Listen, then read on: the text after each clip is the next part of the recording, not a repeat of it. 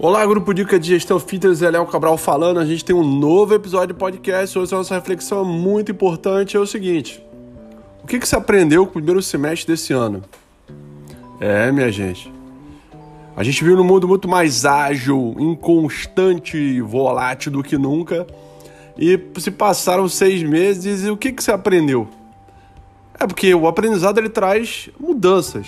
E a minha pergunta para você é o seguinte: o que, que você mudou no seu negócio, na sua academia, no seu estúdio, no seu box crossfit, para que você tenha um desempenho melhor no segundo semestre desse ano em relação ao primeiro? Você vai ficar contando apenas com a reforma da Previdência, com a discussão da reforma da, eh, tributária, com a melhoria da economia? Isso é um ambiente externo, você não tem que controlar. É claro que isso pode aumentar e vai melhorar o seu negócio, vai ajudar a melhorar o seu negócio. Mas no seu ambiente interno, o que você faz gestão, o que você controla, o que você se organizou, o que você está mudando para o segundo semestre? Vai me dizer que você vai, ficar, vai fazer a mesma coisa. Fazer todo dia a mesma coisa, esperar um resultado diferente, é no mínimo uma prova de insanidade. Albert Einstein, cara, eu não me canso de falar essa frase. Você vai esperar o quê? Fechar o ano para dizer assim, ah, esse ano foi muito ruim? Por que, que a gente é muito procrastinador, né?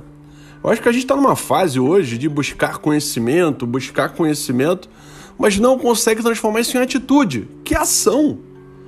Muito conhecimento, muito livro vi, é, é, é, desculpa, muito livro lido, muitos vídeos assistidos, muitos cursos feitos.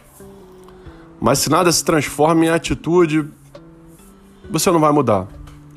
Agora, uma notícia que eu tenho para você é que seu concorrente pode estar tá mudando. É, hoje os concorrentes estão turbinados. Turbina, turbinados dessa mudança hoje que esse mercado fitness, que se polariza cada vez mais e eu vejo as pessoas discutindo, poxa, mas como é que estão as suas vendas? A minha pergunta é, como é que está a sua entrega de valor? Porque se você entrega valor acima do que você prometeu e que sensibilizou o consumidor a comprar o seu produto ou o seu serviço, vender não vai ser o problema para você. É, verdade. Você consegue vender muito mais a partir do momento que você entrega mais valor. E o valor acima da expectativa do seu consumidor. No momento que ele descobre que tem um problema ou necessidade, ele vai buscar uma solução na internet ou com os amigos, familiares, para julgar o local que ele vai visitar e, e aí decidir que ali é a academia que ele vai treinar, ele cria expectativa. O momento que eh, ele começa a usar esse serviço e todo dia que ele vai embora para casa, ele vai ficar mensurando se a experiência que ele viveu está de acordo com a expectativa que ele tinha. Mas o, o momento que você consegue superar e se tornar imbatível em relação ao seu consumidor, como você supera, você faz a mais. É, o seu consumidor vai com o sentimento que você entregou mais do que você queria. E quanto você está se dedicando para isso? Quanto você está se dedicando para isso? Você vai esperar um concorrente fazer uma coisa para você lá e copiar? Ou vai esperar um, um, evento, uma palestra que você vai assistir um presidente de uma grande empresa do setor falando o que fez você vai lá vai copiar? Você é um ser humano capaz.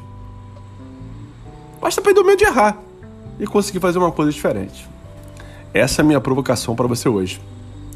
Não se esqueça, nós estamos no grupo Dica, do grupo Dicas de Gestão Fitness no WhatsApp, com empreendedores, gestores do Brasil todo.